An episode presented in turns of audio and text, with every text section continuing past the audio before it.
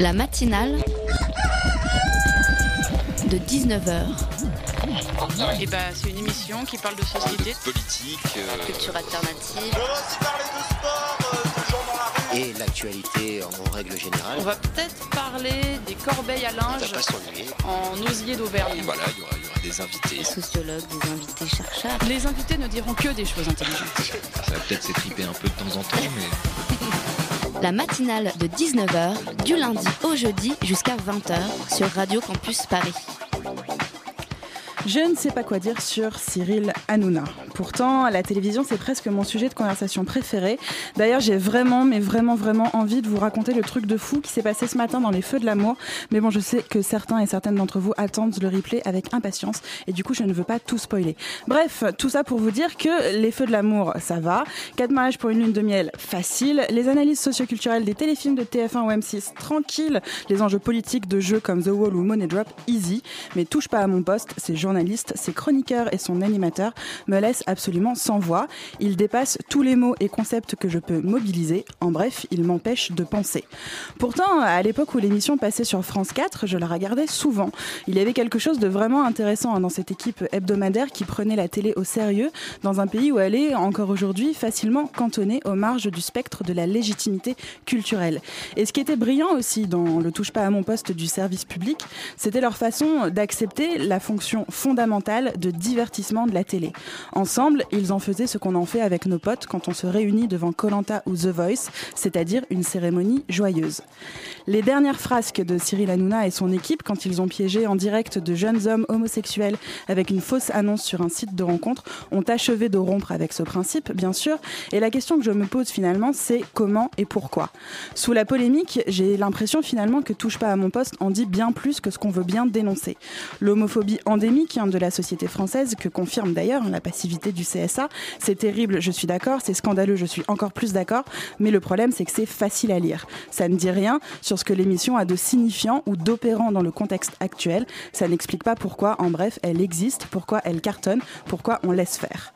Il est temps pour moi de se confronter à ces questions. S'indigner, seulement s'indigner devant son écran de télévision, c'est stérile. C'est oublier les systèmes médiatiques, culturels, politiques, beaucoup plus denses et complexes dans lesquels ces émissions trouvent leur place et qu'on ferait bien de prendre un peu au sérieux pour en contrer les débordements. Parce que c'est bien connu, à force d'ignorer les problèmes, ils finissent par nous péter à la gueule. La matinale de 19h, le magazine de Radio Campus Paris. Mais rien de tout ça ce soir dans la matinale, puisqu'on n'a que des sujets 100% sociaux responsables. Vous vous êtes déjà demandé comment définir ce pays mystérieux dans lequel vous vivez, et donc chaque candidat à la présidentielle a voulu défendre les valeurs, valeurs qui n'étaient d'ailleurs jamais les miennes, les mêmes, pardon, les miennes. Ah, ça, ça dépend de quel candidat on parle, bien sûr. Et puis d'ailleurs, l'identité française, ça existe ou pas? Et c'était quoi déjà ce truc d'identité heureuse? Et puis, pour être français, il faut parler français ou pas? Non, parce que la clause Molière, en fait, c'est quoi? Bref, pour faire le point, euh, s'ouvre demain une exposition documentaire intitulée C'est quoi ta France au 100, un établissement culturel et solidaire. Et cette expo, elle tente de répondre à cette question par le prisme artistique. On en parle tout à l'heure dans la matinale vers 19h30. Et ouais, parce que tout de suite, on va parler de sang, de femmes et de mutations corporelles. Ah ah, je vous ai bien eu, il ne s'agit pas d'un sujet sur le cinéma bis, sur les films d'horreur ou le cinéma gore, mais plutôt d'un truc que toutes les adolescentes expérimentent à partir de leurs 12-14 ans et qui s'arrête vers la cinquantaine, bien souvent dans un torrent de bouffées de chaleur absolument insupportable. Et ouais, ce soir, on parle des règles avec la blogueuse et journaliste Jack Parker, dont le livre Le grand mystère des règles vient de sortir chez Flammarion. Et pour m'accompagner tout au long de cette interview, Christelle, de la rédaction de Radio Campus Paris, prête à faire saigner la matinale? Prête. Alors, à l'attaque, c'est parti pour une heure de radio sur le 93.9 FM. Forcément, le fait que ce soit GTA dans ton slip, plus ces gros bâtards d'hormones qui se manifestent, La vie, la vie, la vie. Et venez, on la fait chier. Oh oui, oh oui. Ça peut rendre irritable parfois. D'où l'existence de cette magnifique phrase. Ouais, jusque là, elle est énervée Elle a ses règles, hein Alors sachez, messieurs, que comme dirait Ségolène, Il y a des colères qui sont parfaitement saines. et elle a raison, Ségo, laissez-nous nous énerver en paix. Ta mère suce des tampons en enfer Calmez-vous, ma fille, calmez-vous Ce sont vos hormones qui vous possèdent Calmez-vous Regardez le démon Calmez-vous Ah, j'avoue, je me suis un petit peu emportée en fait. On boit un verre? Allez. Venez par ici, merci, oui. Et on va boire un verre. Vous écoutiez à l'instant la euh, youtubeuse Natou qui vous racontait à quel point les règles sont un bonheur, n'est-ce pas, tous les mois. Pour celles qui les vivent, euh, Jack Parker, bonsoir. Bonsoir. Alors, vous êtes journaliste ancienne de Mademoiselle et désormais auteur du blog Passion Monstru qui a donné naissance à ce livre, Le grand mystère des règles. Ma première question, elle est simple et je pense qu'on a déjà dû vous la poser. D'où vous vient cet intérêt foisonnant pour les règles? Excellente question, parce que je ne sais jamais vraiment comment y répondre. J'arrive pas à trouver exactement pile poil le moment où je me suis euh, fait cette réflexion.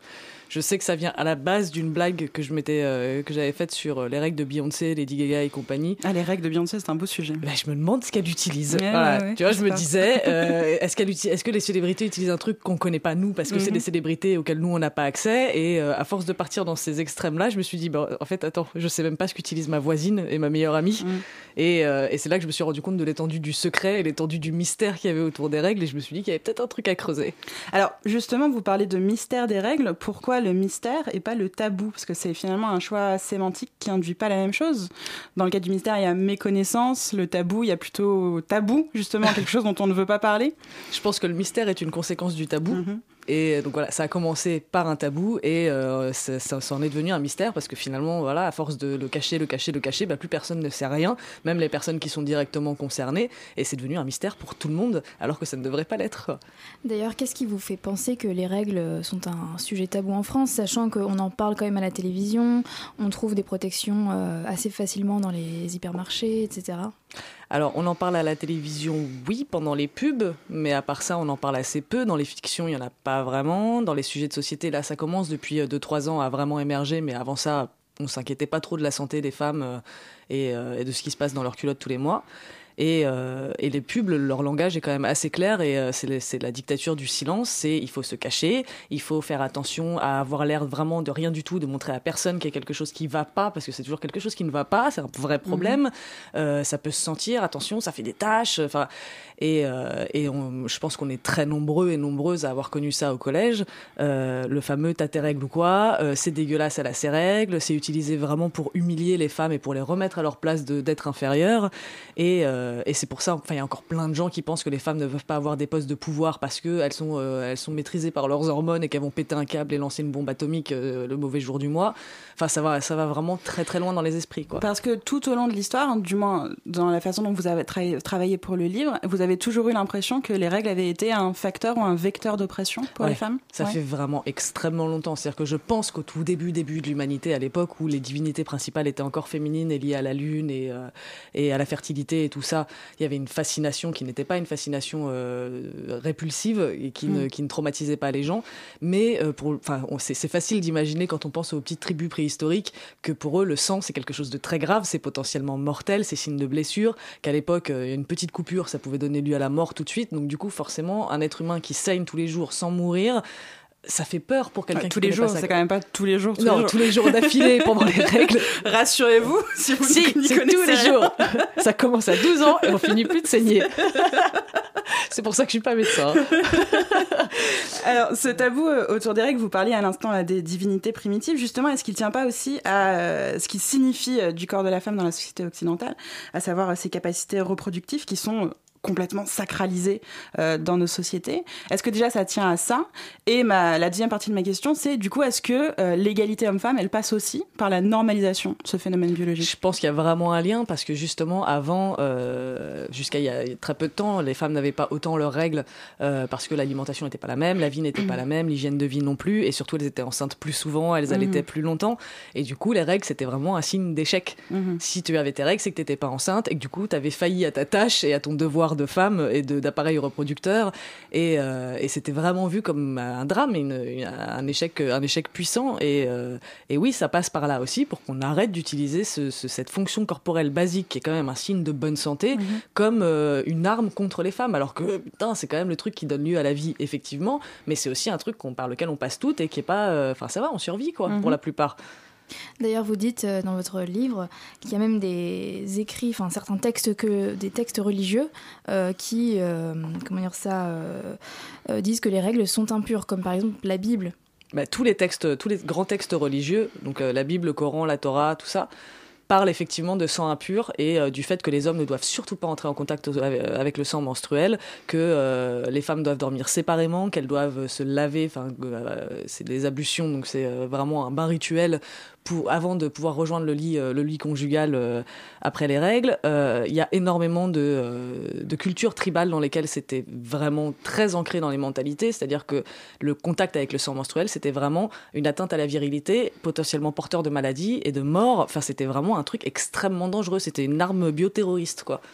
Et vous parlez aussi euh, des jeunes filles au Népal qui sont euh, comment ça, isolées dans des huttes euh, lors de leurs règles. Est-ce que c'est encore le cas aujourd'hui? Oui, c'est encore le cas aujourd'hui. Il y a encore des femmes qui en meurent. Donc il y a de plus en plus de régions rurales qui commencent à se dire on en a marre de voir nos jeunes filles mourir connement à cause de cette tradition. Donc ils commencent à se à s'élever contre cette tradition-là. Ça a été ça a été d'ailleurs rendu illégal il y a quelques années mais le temps que ça fasse son chemin dans les petites, justement les petites régions rurales où la tradition est extrêmement forte, ça va prendre beaucoup de temps, je pense, et, euh, et c'est extrêmement dangereux pour, euh, pour les femmes qui y sont exposées, quoi. Alors on voit là déjà dans, dans le début euh, de l'interview se dessiner une sorte de cartographie de l'appréhension euh, de l'appréhension des règles à travers le monde. Justement, euh, comment est-ce que vous avez travaillé vous pour ce livre, pour pour rendre cette, toute cette connaissance que vous avez accumulée des règles? Est-ce que vous avez plutôt conçu le, le, livre comme quelque chose, un ouvrage historique sur les règles, ou plutôt comme un recueil de témoignages, de conseils, ou un peu les deux? Un peu les deux. J'ai vraiment voulu faire une espèce d'entrée de, niveau 1 mhm. sur le sujet des règles pour pouvoir sur survoler tous les sujets importants et toutes les ramifications de ce fameux tabou pour que tout le monde puisse se faire un aperçu et puisse euh, approfondir si besoin. Mais du coup, oui, j'ai lu énormément de textes, énormément de thèses, énormément de... Euh, de enfin, il y a beaucoup, beaucoup, beaucoup d'étudiantes, notamment indiennes et népalaises, qui, euh, qui s'orientent dans leurs études vers ce genre de d'initiatives pour mettre fin à ce tabou-là. Donc du coup, il y a beaucoup de thèses dans ces pays-là qui sont écrites en anglais, heureusement, mhm. et, et, et de, de, petites opérations qui se montent. Mais, mais voilà, j'ai pas voulu rentrer trop dans les détails parce que je ne suis pas historienne, je suis pas médecin et, euh, et je voulais pas prendre le risque de dire des pas les mêmes démarches, effectivement. Et voilà, c'est pas du tout les mêmes démarches et que j'ai quand même essayé d'en faire un ouvrage personnel aussi. C'est pas pour rien que et accessible. J'ai l'impression que j'ai lu des témoignages de gens qui avaient donné ça à leur euh, à leur fille qui avait 11-12 ans et que ça leur avait appris des choses. Et ça, ça me rend tellement heureuse. C'est vraiment. Euh, c'est une cible que vous avez prise en considération du coup. Ouais, ça n'a pas été ma cible principale et ça se voit parce que j'utilise des mots, enfin je sais que j'utilise des mots conneries ou ce genre de trucs. Mhm. Enfin, mon vocabulaire montre que c'est pas destiné exclusivement à un public euh, jeune, mais euh, je voulais que ce soit aussi accessible et que, enfin voilà, quitte à ce que, les jeunes pas, les jeunes ne lisent pas tous les tous les chapitres, mais puissent au moins euh, picorer dedans pour pouvoir trouver ce qui les intéresse et ce qui ce qui leur parle le plus. Je voulais vraiment que tout le monde puisse s'y retrouver au moins un peu, quoi. D'ailleurs, si j'ai bien compris, c'est aussi un livre qui s'adresse aux hommes et non pas aux femmes enfin pas que aux femmes. Euh, pourquoi c'était important pour vous euh, que les hommes se sentent concernés par ça? Parce qu'ils ont leur place dans cette, dans cette histoire et que euh, très souvent, quand on, quand on se fait insulter, quand on se fait humilier, quand on se prend un tâté règles ou quoi, ça vient d'un homme. Les hommes ne savent pas du tout à quoi ressemblent les règles, ils savent pas ce que ça implique, ils se rendent pas compte du, coup, du tout du quotidien. Et quand ils se retrouvent, il y a des pères célibataires qui se retrouvent avec leur fille qui a ses premières règles et ils les jettent dans les pattes de la première femme venue parce que eux ils paniquent complètement. Et du coup, dans l'esprit de la jeune fille, ça veut tout de suite dire, ok, euh, donc avec papa, ça va pas. Donc les hommes, ça va pas. Et ça, ça, ça, ça ça ne fait que euh, propager cette idée que c'est un truc strictement féminin et tabou et intime. Et pas normal en plus. Et pas normal, parce que vraiment, enfin, je, pense que ça doit perturber beaucoup de jeunes filles de voir le papa qui fait Ah, je ne sais pas quoi faire. Alors que si simplement lui s'était renseigné et était capable d'ouvrir le dialogue avec son enfant, il n'y aurait pas du tout ce genre de problème-là. Quoi. Alors justement, quels outils pédagogiques on peut mettre en place, autant pour les petites filles, les adolescentes, que pour euh, les jeunes garçons et les hommes, pour dédramatiser, déstéréotyper tout, euh, alors mon livre déjà. et euh, faut aller voir après au rayon, euh, je pense que les, les, hommes feraient bien d'aller voir au rayon jeunesse euh, mm. sur tout ce qui est justement connaissance du corps, sexualité, puberté, tout ça. Et il faut, faut pas hésiter à lancer le dialogue avec ses enfants aussi, parce qu'on a souvent, et c'est ce que j'ai constaté en faisant mes recherches pour mon livre sur les forums, on a souvent l'impression d'avoir établi un terrain fertile et, et, dans lequel le, dialogue peut s'établir. Et en fait, on se rend compte que les enfants ont, appris d'autres choses à l'extérieur du foyer et que du coup, ils le reportent sur leur vie, leur vie familiale et euh, ils continuent à cacher, à cacher ce genre de trucs alors que les parents ils sont tout à fait ouverts. Mais comme eux ne font pas la démarche, personne ne va l'un vers l'autre et du coup bah, tout le monde reste bloqué. Et euh, ça vient, enfin, ne serait-ce que les, les mères devraient laisser leur euh, protection hygiénique en évidence dans la salle de bain. sûr. Pour moi, ça passe par là, parce qu'il y a forcément un moment où l'enfant va dire Maman, c'est quoi ça? Et boum, ça y est, le Mhm. sujet est là. Pas besoin de. Après, on adapte le discours selon l'âge auquel se pose la question, évidemment. Mais euh, c'est des petites choses comme ça pour banaliser et normaliser. Et euh, dédramatiser, et oui. voilà. On continue d'en parler juste après ça.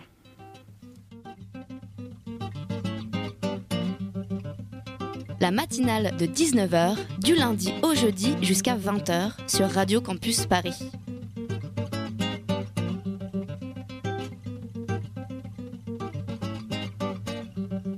Começou a circular o expresso 2222 Que parte direto de bom sucesso pra depois Começou a circular o expresso.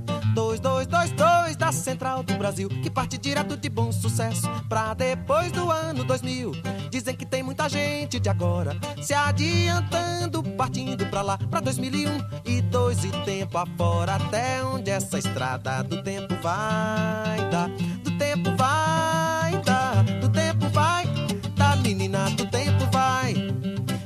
quem já andou no expresso. Lá pelo ano 2000 fica tal. Estação final do percurso subida. Na terra mãe concebida De vento, de fogo, de água e sal. Oi, de água e sal De água e sal. Ô menina, de água e sal. Começou a circular o expresso. 2222 Que parte direto de bom sucesso. Pra depois Começou a circular o expresso. 2222 da Do Brasil Que parte direto de bom sucesso Pra depois do ano 2000 Dizem que parece o bonde do morro Do Corcovado daqui. Só que não se pegue, entra e senta e anda. O trilho é feito um brilho que não tem fim. Oi, que não tem fim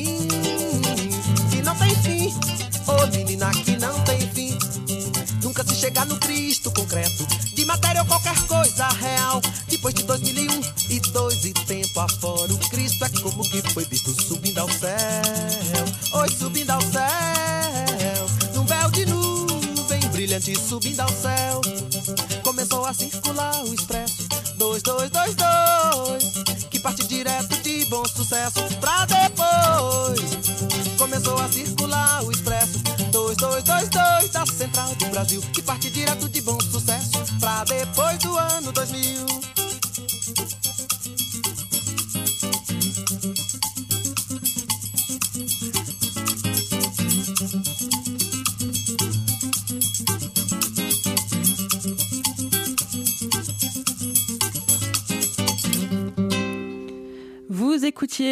Expresso 222 de Gilberto Gilles sur Radio Campus Paris. La matinale de 19h, le magazine de Radio Campus Paris.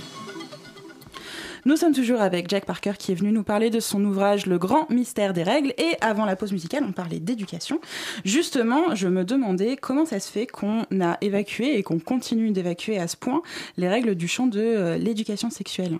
D'ailleurs c'est- aussi, je vous coupe, euh, c'est aussi valable pour tout ce qui touche à peu près au sexe féminin puisque Ouais. régulièrement il y a des polémiques sur comment est-ce qu'on va appeler le vagin, Ouais. comment est-ce qu'on va appeler la vulve. Et là, ça. on est content parce que pour une fois, il y a un manuel scolaire qui représente enfin le clitoris. Oui, mon Dieu, on y arrive. Waouh euh, Allô, 1930 C'est ça.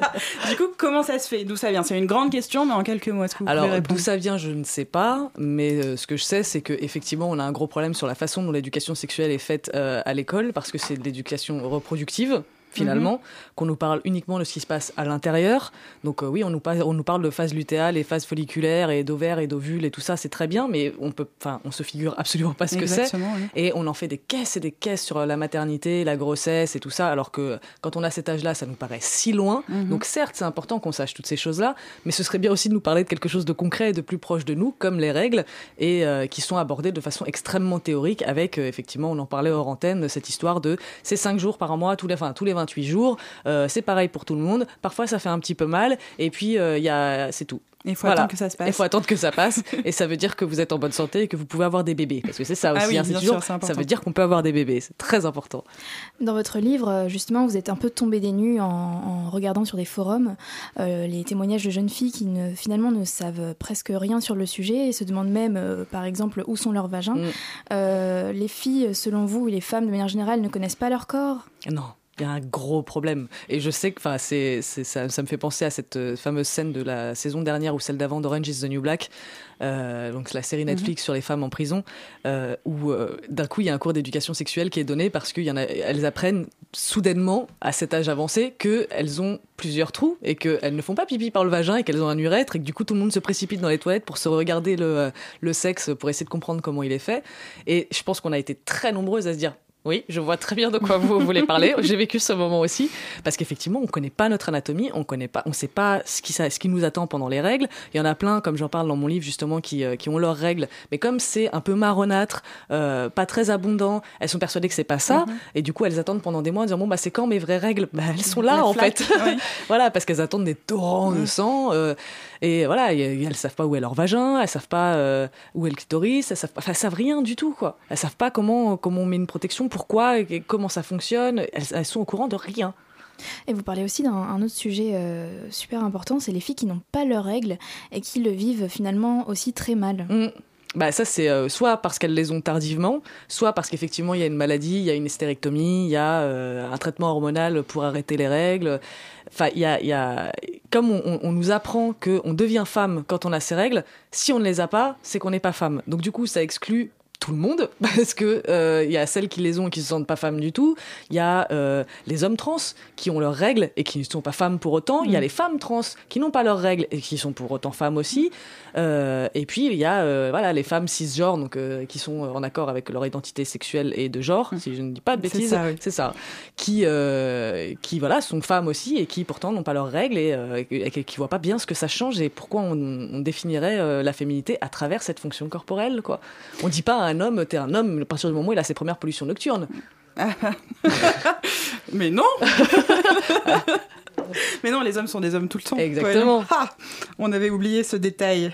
Bref, euh, est-ce que scientifiquement, euh, médicalement, il n'y a pas aussi une sorte de méconnaissance sur, euh, sur les règles, ou en tout cas une connaissance qui perce pas dans la société civile, parce que je suppose que les médecins savent très bien ce qu'ils font. Ouais, mais je pense qu'il y a un énorme problème et c'est d'ailleurs le médecin et auteur Martin Winkler qui en parle beaucoup Mhm. sur les réseaux sociaux et à travers ses ouvrages et son blog. C'est qu'il y a une- un gros problème d'éducation chez les médecins. On ne leur apprend pas à avoir le réflexe du, du dépistage de l'endométriose, par exemple. Mhm. C'est-à-dire qu'une femme qui, veut- qui souffre d'endométriose peut mettre jusqu'à 10 ans à se faire L'endométriose, diagnostiquer. vous pouvez expliquer un peu? Donc l'endométriose, c'est une maladie liée aux règles euh, qui voilà, la cause, c'est qu'en gros, les symptômes, pour pas dire de bêtises, c'est que le tissu endométrial.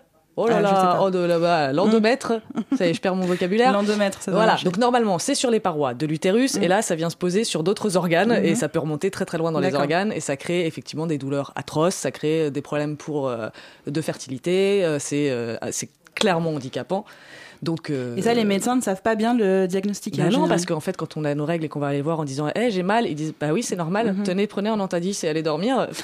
Oui, Ouais. d'ailleurs, je me suis toujours demandé à tous les mois à peu près pourquoi il n'y a pas de médicament miracle qui a été inventé pour les règles douloureuses? Ah bah ouais, bah ça, c'est une euh, cause scientifique. hein. ça, on attend toujours, effectivement. On se blinde de trucs et on fait des cocktails en espérant que ça marche, mais. euh, Mais ça ne marche pas. Bah non, enfin, pas pour tout le monde en tout cas.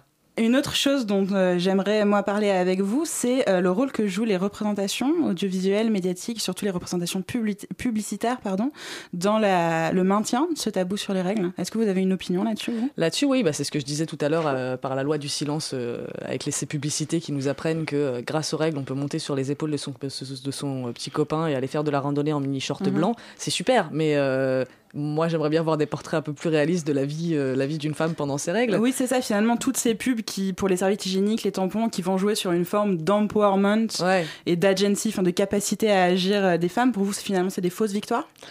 Ouais, non, parce que oui, effectivement, c'est important, et c'était important quand ça a été créé, ces nouvelles protections, parce que ça a effectivement libéré beaucoup de femmes Mhm. qui avaient une gaine avec euh, des élastiques et des machins, c'était l'enfer. Donc c'est très cool qu'on ait tout ça et qu'on ait une liberté de mouvement. Mais euh, de là à nous faire croire que ça y est, ça va nous transformer en nymphette des bois, faut arrêter le délire. C'est, on est des vraies femmes avec euh, des. Oui, on perd notre sang, c'est pas grave, on a mal, et parfois on a envie de rester couché, et on a le droit. Et, et qu'on ait envie de faire du vélo ou de faire la larve dans le canapé, ça nous regarde finalement. Et il faut, enfin, ne- faut arrêter avec cette, cette espèce de trouille de on va me voir, on va me sentir, on va m'entendre, tout le monde va savoir. Et alors? Et alors? Je voulais revenir aussi sur euh, une petite chose. Vous dites dans votre livre euh, que vous trouvez dommage que, par exemple, dans les pubs, ils ne montrent pas le sang, ils le remplacent par un liquide bleu, etc. Et j'ai trouvé euh, la couverture de votre livre assez édulcorée finalement par rapport au, à- au discours que vous avez dedans, puisque sur la couverture, donc euh, je le rappelle, on voit une main avec une petite goutte Mm. euh, rouge. Euh, pourquoi ne pas faire quelque chose de plus choc, plus réaliste? Alors pour le coup, en ce qui concerne le liquide bleu, j'ai pas un discours aussi aussi fermé que la plupart des gens, parce que euh, voilà, dans les couches, enfin les, les pubs pour les couches, on montre pas euh, du liquide jaune Mhm. euh, ou marron euh, pour montrer euh, les euh, diverses sécrétions dont on est capable euh, qu'on est capable de produire. Donc j'ai pas vraiment de problème avec le liquide bleu. La couverture de mon livre, euh, on y a beaucoup réfléchi et effectivement, on voulait faire le truc le plus euh, le plus attrayant et le plus euh, accessible possible. On voulait pas que les gens soient rebutés. Donc on aurait pu jouer la provoque en disant bon bah puisque le but c'est de faire en sorte qu'on tue le tabou, allons-y cash, mais je voulais plutôt utiliser la méthode du cheval de Troie et y aller progressivement en, voilà en amenant ce- cet objet qui est effectivement un joli objet qu'on peut mettre entre toutes les mains et qu'on peut lire en public euh, sans avoir l'impression de choquer tout le monde, mais le message à l'intérieur est pour moi ce qu'il y a de plus important et c'est ce que je dis, c'est voilà on arrête de se cacher, on arrête d'avoir peur, on arrête d'avoir honte, mais tout le monde ne veut pas le montrer au même degré. Et ça, je voulais le respecter aussi. C'est-à-dire que moi, je me promène dans la rue avec des t-shirts avec euh, l'origine du monde, avec euh, des, tampons. J'ai aucun problème avec ça.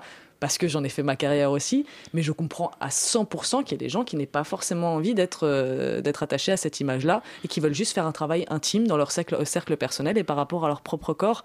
Et voilà, je voulais avoir un outil vraiment qui puisse s'adapter à toutes les mentalités et à tous les niveaux de, euh, complexe qu'il pouvait y avoir. Dans toutes ces représentations euh, publicitaires, on a aussi cette idée euh, qui est récurrente euh, de règles comme quelque chose de sale et de dégoûtant. Les pubs nous le rappellent tout le temps en parfumant leur Ouais. de charmantes odeurs fleuries et soi-disant printanières. L'odeur des règles, vrai mythe ou faux, fausse non, réalité ça dépend. Il peut, il y a- effectivement, le sang peut avoir une odeur. C'est pas systématique. Ça dépend des personnes, ça dépend des jours du cycle, ça dépend de l'alimentation, ça dépend de combien de temps il est, enfin combien de temps il s'est oxydé. Quand il sort directement, c'est rarissime qu'il ait une odeur vraiment puissante, quoi. Mhm. Euh, quand il est euh, sur une serviette hygiénique depuis 5 heures, oui, ça commence à avoir une odeur. Mais de là à ce que ce soit, euh, enfin, on s'imagine toujours une odeur de poissonnerie pourrie. Franchement, ça va. En réalité, euh, c'est c'est l'auteur Camille Emmanuel qui en parle euh, assez bien et qui dit Moi, ça m'est jamais arrivé de rencontrer une femme et de me dire Ah, tiens, celle-là, elle a ses règles. Donc, euh, effectivement, j'y ai pensé. Je me suis dit Euh, Ouais, non, moi non plus. Ça, mais je me suis jamais dit Tiens, ça pue les règles. Je, le je sais même pas. Par contre, on se dit ça pue la pisse. hein. voilà, ça, alors ça, sans aucun problème. Et du coup, ça, c'est ça qui me fait marrer aussi, c'est euh, à quel point les hommes sont décomplexés à l'idée de sortir leur tome en public pour pisser Mhm. n'importe où. Mais alors, par contre, nous, comment on fait pour surtout se cacher, ne rien montrer, pas faire de bruit avec la serviette hygiénique, le cacher dans sa manche quand on va aux toilettes, alors que eux, vraiment, ils ont aucun problème à sortir la vite comme ça, pff, pas de souci. Il y a vraiment un décalage énorme, quoi. Euh, je voulais revenir aussi sur une, tradi- une tradition euh, qui était euh, assez étonnante dans votre livre, c'est la gifle des Ouais. règles. Qu'est-ce que c'est en fait? Alors c'est une tradition qu'on n'arrive pas vraiment trop à localiser géographiquement, euh, qui veut que euh, la mère donne une claque à sa fille quand elle a ses premières règles. Donc il y a plusieurs explications et euh, il y en a qui disent que c'est pour faire remonter le, enfin faire rosir le sang, redonner du rose aux joues en gros, pour pas qu'on voit qu'on est, qu'on est en train de perdre du sang pour euh, dynamiser un peu la fille. Il y en a qui disent que, et c'est l'explication que je trouve la plus plausible, que c'est la dernière claque symbolique de l'enfance et que maintenant on devient une femme, donc du coup on recevra plus de claques. Là, il y a un débat euh, à 1000 degrés qui peut se faire sur les châtiments corporels et le fait de Mhm. devenir femme euh, avec les règles. Donc euh, je- j'en parle dans mon bouquin justement parce que je suis absolument pas d'accord avec ça. Mais de toute façon, voilà, je trouve cette, cette tradition euh, complètement archaïque et euh, je trouve ça hallucinant que ça existe encore et qu'il y en ait qui se plaignent de pas l'avoir reçu. Enfin, c'est ce que j'ai vu. J'ai vu Mhm. vraiment des nanas qui disent ah, Moi, j'étais déçue de pas avoir eu ma claque. Euh, Du coup, elles se parlent entre elles sur le forum en disant bah, Moi, je t'en mets une si tu veux. Tiens, ah, merci, Oh là ça y est, ça va mieux. Waouh Ouais, ouais, ouais. Bon, on pourrait aussi attaquer sur euh, les- le fantasme des violences conjugales, Oui, etc. tout à fait. Il y a un gros problème là-dessus. On arrive à la fin de l'interview. Je vais me faire un peu l'avocat du diable. J'aime pas trop Ah. ça, surtout sur ces sujets. Ah. Mais, euh, mais il faut euh, finalement, est-ce que en- il faut parler des règles et il faut etc. Mais est-ce que c'est pas aussi courir le risque de l'essentialisation, c'est-à-dire de réduire la femme à sa nature biologique, euh, penser que toutes les femmes sont handicapées euh, pendant leurs règles, etc. Est-ce que ça, indirectement, c'est pas aussi faire le jeu du patriarcat en insinuant que les femmes sont effectivement au moins une fois par mois plus fragiles que les hommes? Bah non, justement, je trouve que plus on en parle, plus on verra que c'est pas le cas. Et Mhm. plus on verra que c'est pas universel et que les règles se vivent de manière complètement différente pour chaque personne. Et oui, effectivement, il y a des gens que ça handicape, mais finalement, comme on n'en parlait pas juste avant, personne s'était rendu compte que ça nous handicapait parce qu'on faisait tout pour le cacher. Mhm. Donc putain, maintenant c'est bon, vous allez nous lâcher la grappe avec ça. Et euh, Oui, puis ce mythe de l'handicap, finalement, il vient aussi du fait qu'on n'en parle pas. bah oui, voilà. Alors qu'en fait, euh, on est très nombreuses euh, à continuer à vivre notre vie comme tous les jours, à aller au bureau, à bosser, à faire des courses, à s'occuper de 10 milliards de trucs en ayant nos règles parce qu'on n'a pas le choix et parce que la société fait que bah, on est obligé de le planquer et de faire comme si de rien n'était. Donc on en est parfaitement capable et, euh, et plus on en parlera, plus on verra que un, on n'a plus besoin de faire des salamalecs là-dessus et que bah ouais, il y a plein de personnes que ça ne dérange pas. Je, connais plein de personnes qui vivent leurs règles super facilement. Pour elles, c'est comme éternuer un coup et c'est terminé. Et, euh, et sauf que, bah voilà, comme on ne sait pas ce que c'est que les règles au quotidien pour tout le monde et qu'on a juste une image stéréotypée euh, super maléfique, on, on a tendance à partir, euh, à partir dans les tours directs, alors qu'en réalité, il y a 10 milliards d'expériences. Chaque, chaque personne a des règles différentes. Au cours d'une vie, les, les règles changent aussi beaucoup. Donc, euh, il n'y a pas une façon d'avoir ces règles et euh, plus on en parlera, mieux ce sera. Communiquer, dédramatiser, neutraliser, absolument tout ce qu'on- Normaliser, c'est ça le mot que je cherchais. Neutraliser, j'aime bien aussi, pour d'autres raisons. Merci beaucoup, Jack Parker, d'avoir été avec nous. Je rappelle donc que votre livre, Le Grand Mystère des Règles, il est disponible chez Flammarion et qu'on peut aussi, aussi suivre votre blog, hein, dont on n'a pas parlé, Passion Menstru, et apprendre donc plein de choses sur un sujet dont on n'aura jamais fini de faire le tour. En attendant, la matinale, elle continue, juste après ça.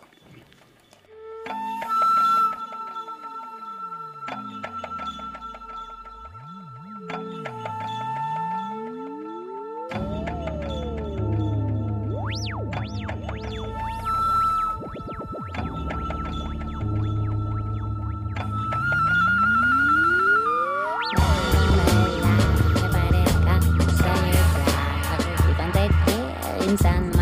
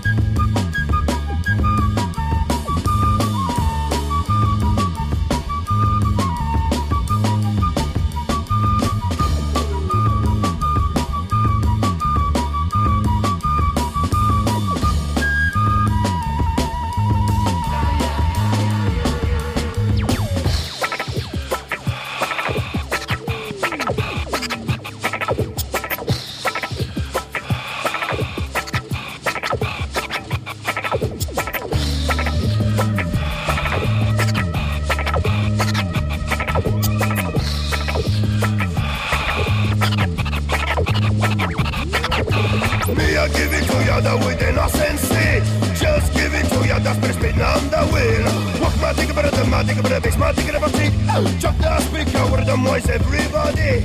Love me, love feel so nice, I wanna this. Smoke sense in me, I got to understand this. The real community when the boom the police say. Now what you call it, now? The motherfucking now it's Jimmy tell you. C'était Sotombi de Iowa sur Radio Campus Paris 93.9. La matinale de 19h, le magazine de Radio Campus Paris. Focus maintenant sur un projet qui se tient au 100 à Paris, un établissement culturel et solidaire. L'expo se tient donc à partir de demain et jusqu'au 31 mai. Elle s'appelle C'est quoi ta France? Et elle explore la question de l'identité française à travers les collaborations de différents artistes multiculturels, multiethniques pour mettre en avant justement la pluralité culturelle d'un pays qu'on veut trop souvent faire disparaître derrière les sirènes soi-disant fédératrices de l'universalisme républicain. Pour nous parler de cette expo, ils sont trois. On a le directeur de Politicus, Werner Latournelle. Bonsoir. Bonsoir. On a aussi Chuck, qui est un artiste. Bonsoir. Et Marc, c'est ça? Oui, un bonsoir, artiste Maureen. aussi. Bonsoir. Euh, pour m'accompagner tout au long de cette interview, c'est Julien de la rédaction de Radio Campus Paris. Salut Bonsoir, Julien. Maureen. Tu vas bien? Oui, ça va très bien, merci beaucoup. Alors, une première question sur la nature du projet. C'est quoi ta France? C'est une exposition documentaire, mais qu'est-ce que c'est qu'une exposition documentaire? Une exposition documentaire, c'est une façon de- de- d'e- d'explorer un sujet et de le travailler de différentes, de différentes façons. Euh, les artistes le font euh, très bien avec euh, leur vision des choses, avec euh, leur approche, avec leurs pattes. Et euh, on avait euh, l'ambition avec C'est quoi ta France de démocratiser un petit peu la question de l'identité. Vous l'avez euh, explicité dans- en préambule. Et donc du coup, ça passait par un documentaire qui était associé à, euh, à ce projet-là.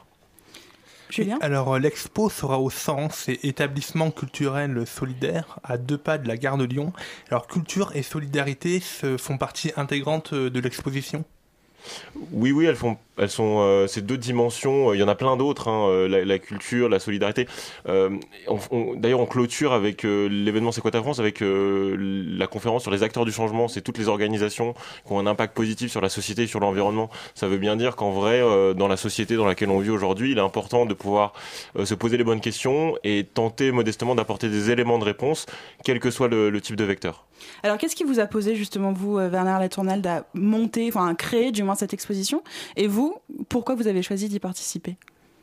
Moi, j'ai choisi d'y participer parce que c'est un travail que, de mémoire que je Mhm. fais et je suis en train de réécrire l'histoire de l'Afrique et en même temps, je suis en train de corriger l'histoire de la France.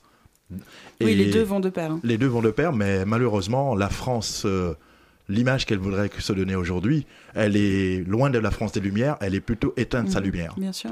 Troisièmement, je dirais cette France aujourd'hui, euh, dans son hypocrisie contemporaine, elle, re- elle refait les mêmes choses du passé avec une autre vision.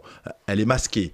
Aujourd'hui, moi, je la démasque déjà en ayant fait au Memorial Act l'œuvre euh, qui s'appelle L'Histoire en marche. Octobre 1801, mai 1802. Donc, j'essaie de casser, de briser l'apologie de Napoléon Ier. Voilà, à travers cette bataille en Guadeloupe, dont peu de gens savent l'histoire.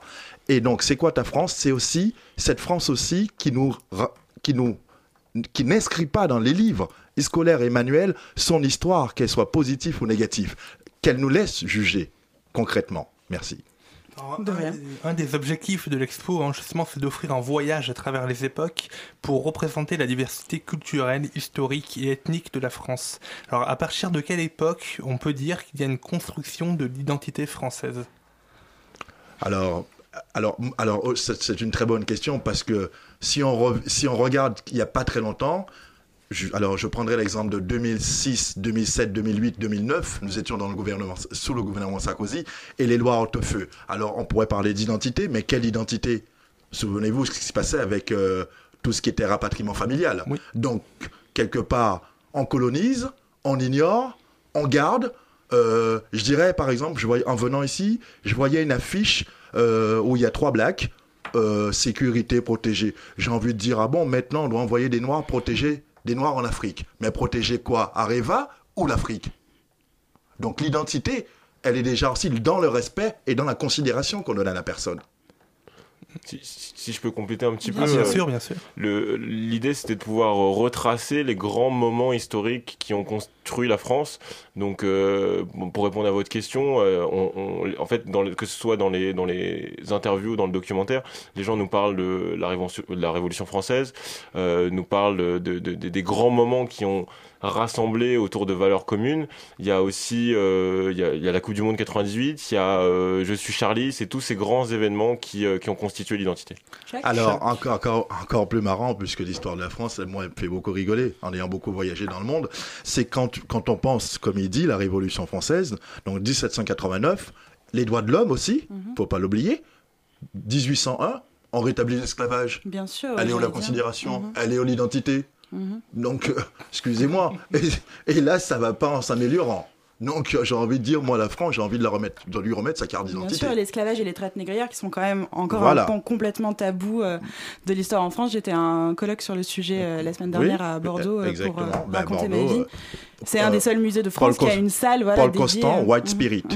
Voilà. Qui a une salle dédiée euh, vraiment, vraiment aux traites. Alors on parle d'histoire, on parle, vous l'avez dit, hein, des différents moments charnières hein, du, passé qui ont euh, permis la modélisation de cette identité euh, française qui est toujours, vous le, vous le rappelez, morcelée, parcellaire.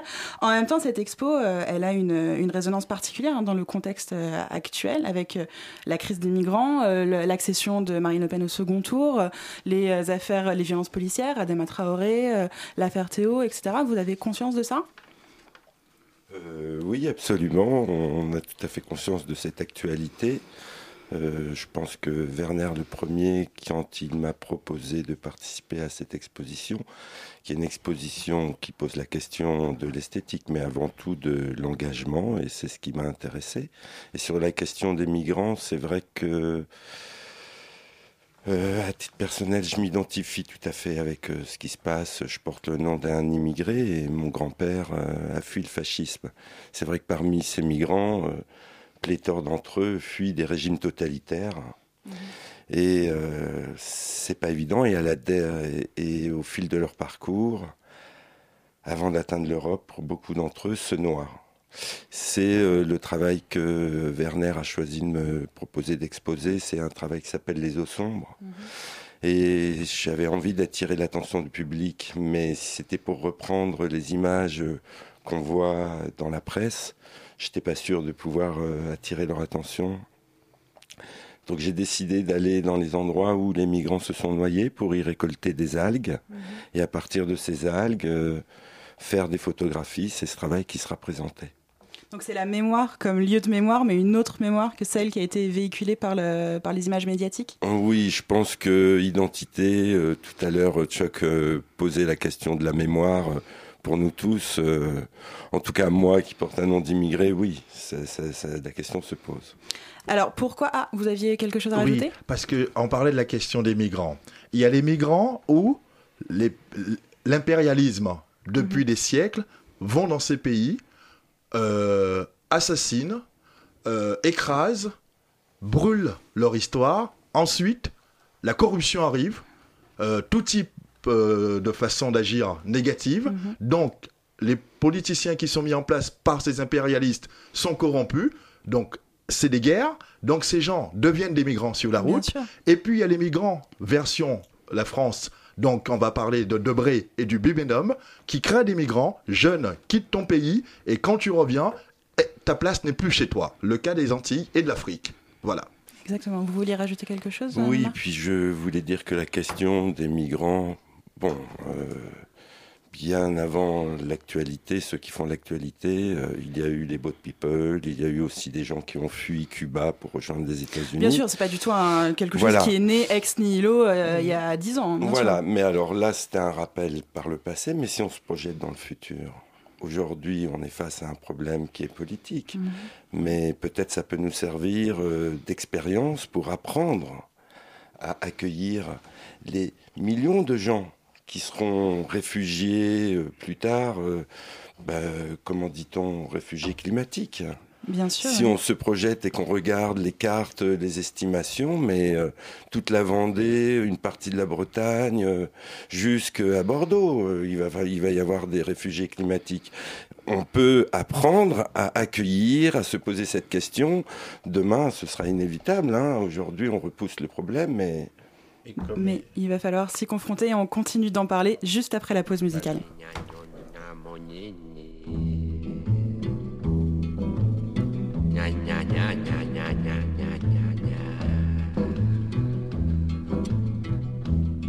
Para com tim, tim, tim, tim.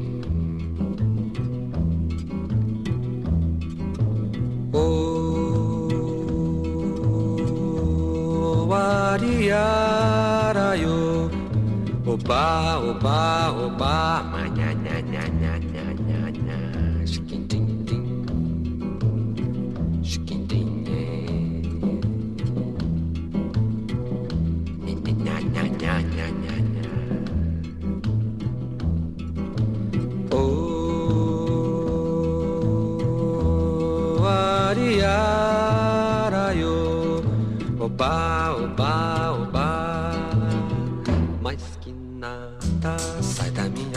eu quero passar. Pois o samba está animado. O que eu quero é sambar. Este samba que é misto de maracatu. É samba de preto velho, samba de preto tu. Mas que nada, um samba como esse tão legal. Você não vai querer que eu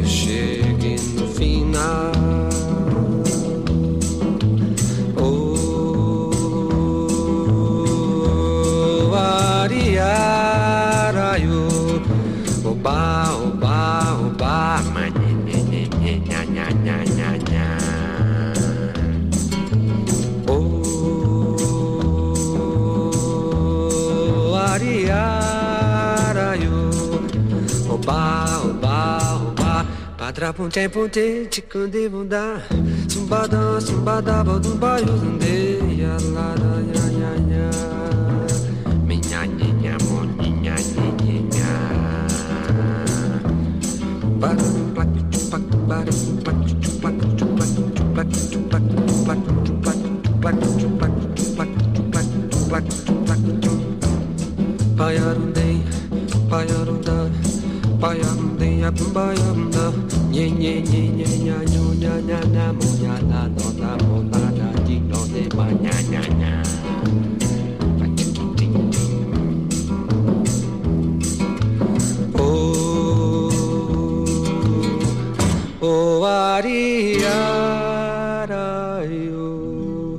Oba, oba, oba, oba, manyanya.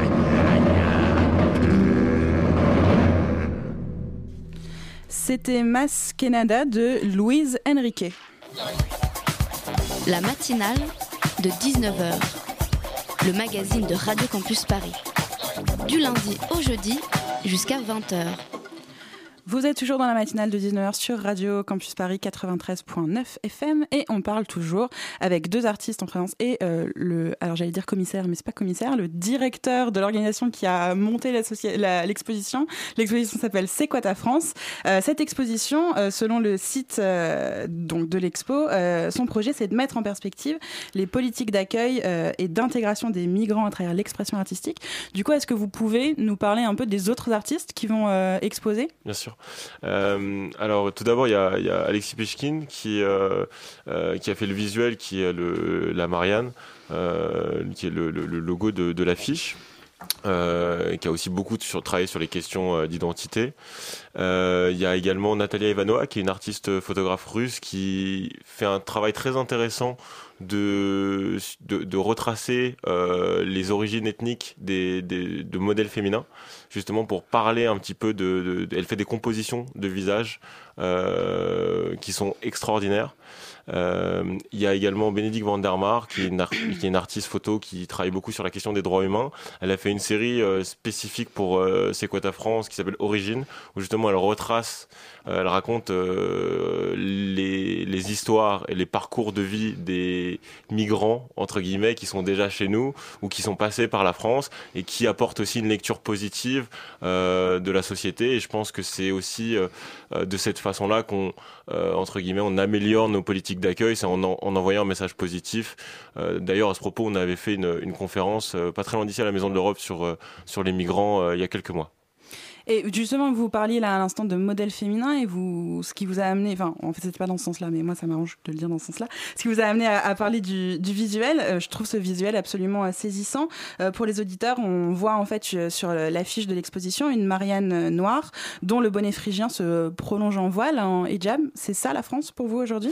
Mais Alors, cette œuvre, c'est pas moi qui l'ai faite, donc je, mais par contre, c'est une question que j'avais posée à Alexis Pechkin dans des interviews, et il m'avait parlé de cette œuvre qui s'appelle Mariam, qui s'appelle pas Marianne, mais qui s'appelle Mariam, Mhm. et en fait, du coup, euh, son message, c'était de dire que euh, elle pouvait euh, être française, être black, être musulmane, et que ça n'avait euh, ça n'avait pas de différence finalement.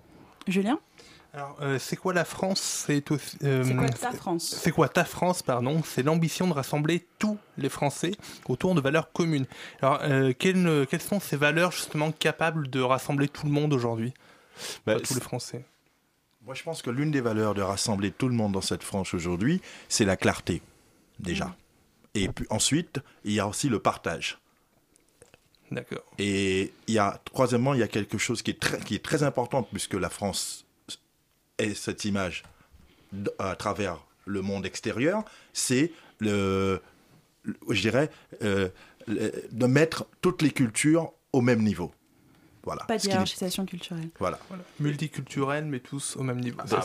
D'a- d'a- D'ailleurs, à ce propos, euh, ce qu'on a voulu travailler dans, la- dans le documentaire, c'est toute la question des intersectionnalités. Mhm. Parce qu'en Oui. fait, cette exposition, c'est pas uniquement une question identitaire, c'est une question de, en fait, qu'est-ce que ça veut dire être français aujourd'hui dans les valeurs Alors, qu'on je vous porte. coupe deux minutes. Intersectionnalité, hein, pour les auditeurs, c'est croiser euh, les paramètres sociaux, le genre Oui. et l'ethnicité, le genre et la religion, le genre et la classe, etc. Je vous laisse reprendre. Et d'ailleurs, à ce propos, il y a le, de- le dernier artiste de l'exposition qui est Jules Vira, qui a fait une série sur les héros sociaux, euh, où par exemple, on va, on va retrouver euh, Marie Curie. Voilà. Puisqu'on est aussi sur la question du genre, euh, de la représentativité. Alors justement, vous venez d'en parler, euh, C'est quoi la France C'est aussi un documentaire qui sera diffusé donc samedi à 15h. Il sera suivi d'un débat sur l'identité avec Raphaël Glucksmann. Est-ce que vous pouvez voilà, nous présenter un petit peu ces films et qu'est-ce qu'il va apporter à l'exposition? Il va apporter une, une, certaine profondeur. Je pense que encore une fois, c'est un vecteur différent. C'est-à-dire que moi, je le vois bien avec ma petite sœur. C'est-à-dire que on a essayé, en tout cas modestement, avec l'association Politicus, c'est-à-dire de, trouver des, de- des nouveaux moyens de toucher les gens, d'essayer de les faire réfléchir. Et euh, les artistes ont une part très importante dans, dans ce processus-là. Euh, et, et pour revenir à ma petite sœur qui a toujours le nez collé sur Snapchat, c'est hyper important d'avoir des, des, des, des médias, des nouvelles formes de, de supports médiatiques qui permettent d'avoir du contenu de qualité pour pouvoir aussi les faire réfléchir, mais qui soient adaptés aussi à leur, euh, à leur euh, consommation. Une multiplicité de formats, oui. Et puis, je voudrais dire aussi quelque chose, c'est que la France doit s'en rendre compte, il y a des cerveaux, et ces cerveaux n'ont pas de couleur, elles sont toutes de la même, de- formées de la même manière. Donc, alors, n'essayons pas, que ce soit les politiques, les organisations, les élites ou autres, de les séparer, parce que je crois que le boomerang euh, n'a pas fini encore son effet, sinon. Exactement. Et d'ailleurs, euh, c'est- enfin, c'est une très bonne transition vers ma prochaine question. Euh, en vous confrontant euh, dans cette exposition à la question des identités, à cette question épineuse malgré tout des valeurs, je suppose que vous en arrivez assez facilement aux questions de racisme, qui soient individuelles, qui soient endémiques, structurelles. Comment est-ce que vous abordez ça, vous, dans vos installations, dans vos œuvres? Ben, moi, je les aborde de façon écorchée vif, Mhm. puisque quand on subit le racisme, quand on subit le geste, euh, c'est-à-dire, je parle du. C'est-à-dire, quand je parle de racisme, le la première des choses que je fais ressentir aux gens, c'est euh, la chair, la peau, comment elle réagit. Et donc, et ensuite, il y a tout un développement intérieur, émotionnel, et tout un développement psychologique qui est comment le cerveau fonctionne et réagit en fonction de celui qui est raciste ou celui qui subit le racisme. Toucher les gens pour les faire réagir. Donc ce sera le mot de la fin. Je suis désolée, je suis obligée de couper parce qu'on n'a plus de temps. Merci beaucoup à tous les trois d'être euh, venus. Chuck, Marc, les artistes et euh, Werner Latournelle. Euh, le... Alors j'arrive pas de vous traiter de commissaire, mais vous n'êtes pas commissaire. Vous êtes le président de l'association qui organise l'exposition. C'est ça. Donc merci à tous d'avoir été avec vous. Euh, je rappelle donc que cette exposition documentaire c'est Quoi ta France Elle se tiendra au 100 à partir de demain et jusqu'au 31 mai, que l'entrée est libre et que du coup ça fait euh, toutes les bonnes raisons du monde d'aller y faire un tour.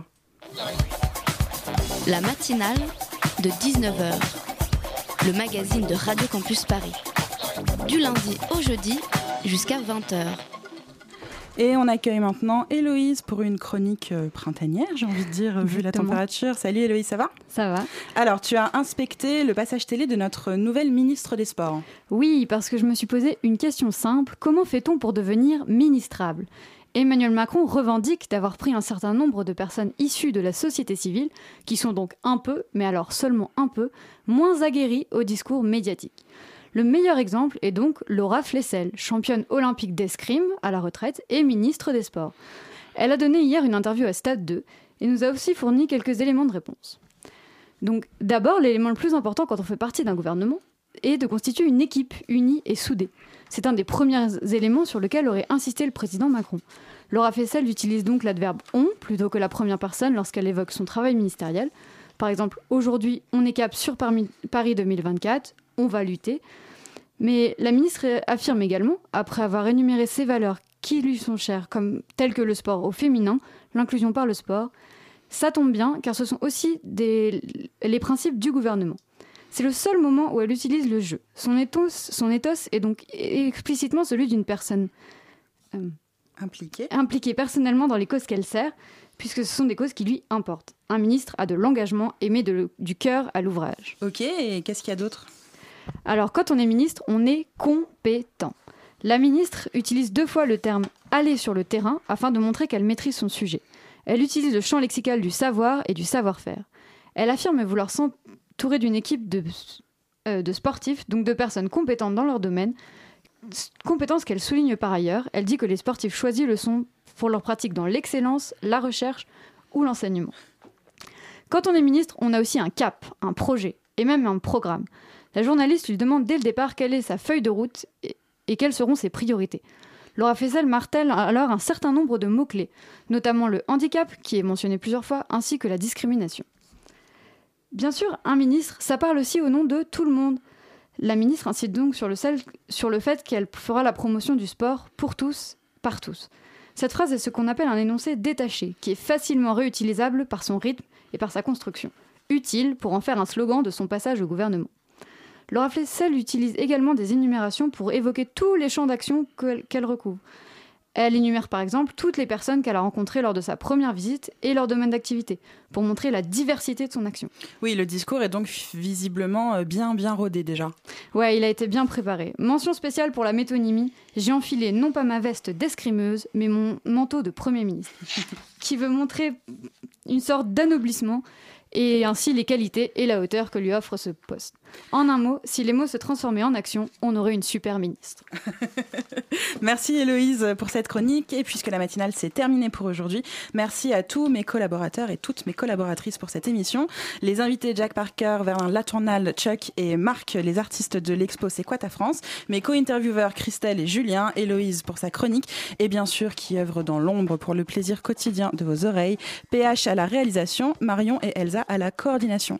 Je m'arrête là, mais les ondes continuent d'onduler sur Radio Campus Paris, puisque tout de suite on retrouve qui? Mais on retrouve Pièces Détachées. Salut Pièces Détachées, de quoi on parle aujourd'hui? Salut, et ben on parle du festival Zoom Zoom Zoom, euh, du festival Zoom qui a lieu au théâtre ouvert euh, à Paris en ce moment, enfin à partir de ce soir. Voilà, un festival de dramaturges qui reprennent des faits euh, divers d'actualité et en font un événement théâtral. Ah, c'est bien ça. Aucune raison du coup de changer de fréquence. Donc restez bien connectés sur Radio Campus Paris 93.9 FM ou sur radiocampusparis.org. Et si la matinale vous manque déjà, sachez que vous pourrez retrouver cette émission en podcast d'ici une heure sur radiocampusparis.org ou demain à 13h sur la RNT. Bonne soirée d'ici là et à demain si vous le voulez bien.